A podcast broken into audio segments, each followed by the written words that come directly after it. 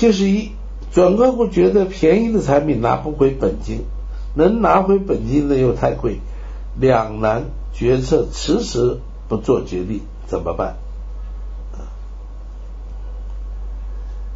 这个便宜的产品拿不回本金，那当然了，因为所谓的便宜产品就是呃这个保障金额比较高，保费比较低。那么这个 A P 啊，几乎全部用在 S A 上面，所以就没有多钱创造 R T 了嘛，因为在四元素里。A B 不变，S A 增加，R T 就下降嘛。所以 R T 下降的话，就拿不回本金的意思嘛，或者拿回来很少。那如果要拿回很多，那唯一的办法就是 S A 下降，那 R T 增加，A P 不变嘛。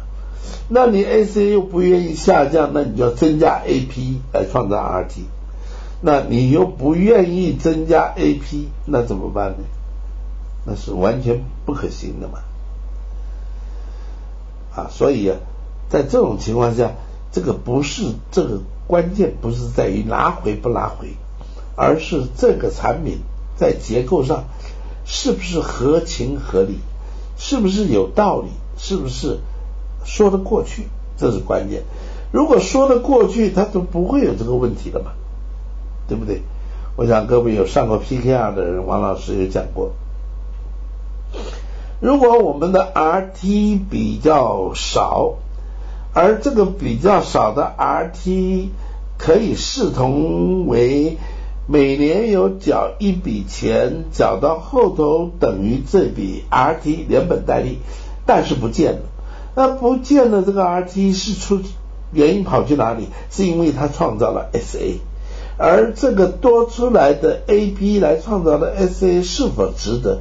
如果值得的话，那它就等于有了 R T。所以在逻辑上，这个 R T 是存在的，在事实上它是不存在的。所以这是用 P K R 的角度啊来啊解决这个问题，这个可以一劳永逸的解决啊。那除了用 P K R 的角度呢？那么，如果用这个传统的说法，那就很难讲嘛。啊，你说这这个不错，问题是回收太少了。